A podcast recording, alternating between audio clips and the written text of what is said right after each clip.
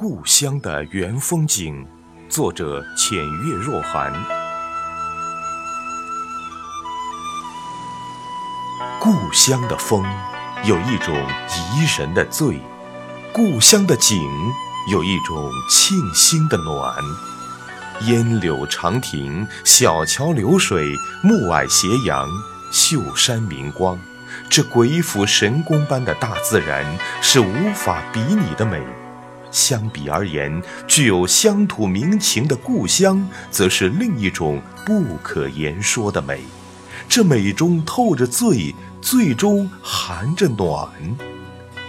清晨，当晶莹的露珠还在沉睡，温和的朝阳已悄然升起，几缕阳光照进小屋，我慵懒着起身出门，享受晨曦的融融和煦。伸手仰面，仿佛一个稚嫩的孩童，渴望阳光把我拥入怀里。原来乡村的早晨这么美。转眼间已是金秋十月，这是一个收获的季节。大约五六点钟，家家户户已整装上阵，带着工具去田间劳作，车声人语相交相融。炊烟薄雾相携相映，好一个美丽的晨。去田里走了走，感受一番大自然的气息。没有钢筋水泥，这里的土地是季节的使者。春来播种，秋来收，雨雪霏霏还依旧。季节的更迭，生命的交替，酝酿了一代又一代人的魂灵。饮水思源，还要归结于这片土地。没有车马如龙，这里的空气清新自然，无污染。置身田间，嗅到的是稻香，望见的是麦黄，忆起的是童年时光。年华未央，我却早已不复当年模样。最是喜爱乡村的夜，你看。临近傍晚的霞光里，落日余晖笼罩下的乡村，由内而外透着一股亲切的温馨。袅袅炊烟，薄纱轻漫，淡月初升，星光璀璨，万家灯火，燃起一阵阵香味。没有山珍海味，品味的是纯天然的鲜美。夜渐渐深了。此时喜欢独自行走在柔和的月光下，赏星望月，念字深思。偶尔有几只萤火虫飞过，我的目光便离之不去。那点点绿光虽弱，却为这片夜色增色不少。夜晚独有的静谧，使我整个地倾现。我爱这片月夜，因为它属于故乡。说起故乡，总与亲情有着不可密分的关联，这又该回溯到了童年。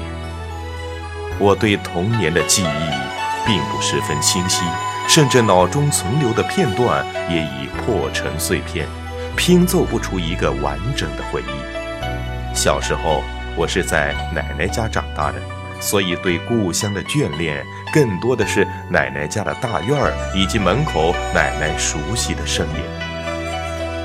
长大以后，在外地求学的日子里，这一幕场景更是我思里念里梦回的归宿。对于亲人的想念，却只能一支素笔，一案墨砚，书写千丝万缕。小时候盼望长大，长大后回忆童年。也许人生本就是一个圈，无论走得多远，总要回到原点，转一个圈，落叶归根，却只剩下厚重的思念。小时候，孩童的我们总要跟随家长去地头农忙，一年四季周而复始的如此，因此年幼的我们也都是劳动力，不敢喊苦，不敢说累。只是一心盼着长大成人，去看看外面的世界。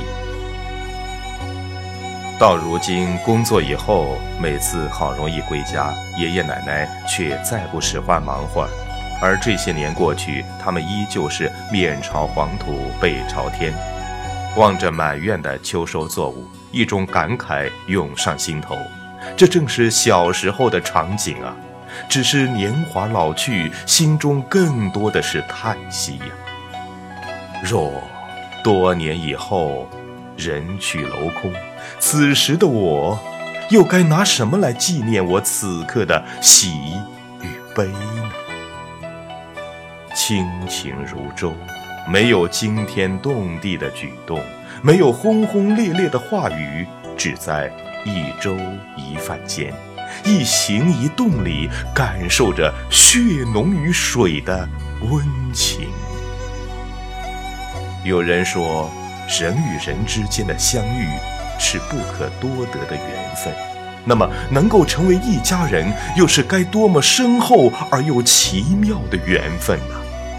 是啊，亲情永远是我最深的牵挂，故乡的亲人永远是我割舍不去的灵魂皈依。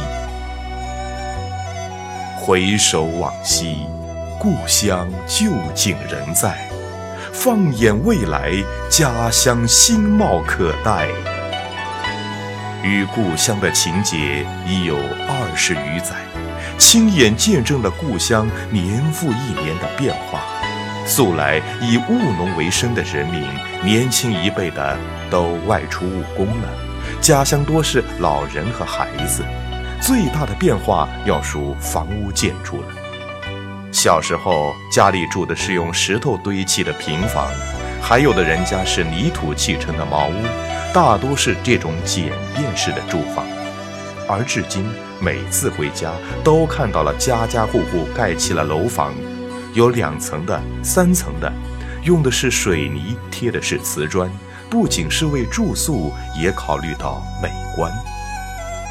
还有家乡的路，从泥土铺成的田间小径到水泥铺就的马路，因此乡亲的交通方式也由从前的自行车演变成现在的电瓶车。通往集市的路很少再有人步行。说到生活方式，人们去购物手里拎着的不再是布袋篮子，而取而代之的是购物袋、礼品袋。随着冰箱、洗衣机、热水器等普及，方便了千家万户，使得老百姓也渐渐步入了发展小康的道路。听说国家正大力推行农村拆迁的举措，也许不久的将来，农村也走向城市，散落的房屋建成了小区，崎岖的乡路铺成了公路，田间地头也都改造成了各种休闲娱乐设施，引得城市流向农村，形成农村发展成城市，城市又带动农村的新局面。也许那时的农村已不是本真的农村，而是一座具有新生命力的城市，而这是一种得到还是一种失去呢？农民过上好日子是每个农村人都盼望的，然而当城市的步伐踏入农村时，那一切自然的东西也都不复存在。鲁迅先生曾说过。世上本没有路，走的人多了，也便成了路。当人越来越多的时候，多的不仅是路，还有污染和破坏吧。更加可贵的是，农民身上独具有的质朴、务实、勤劳的品质，也许会随世俗利益的眼光流走吧。然而，心中若有桃花源。何处不是水云间？我对故乡的情怀是永远也抹不去的。铭记此情，至死不渝。执笔凝情，最是不忘故乡的原风景。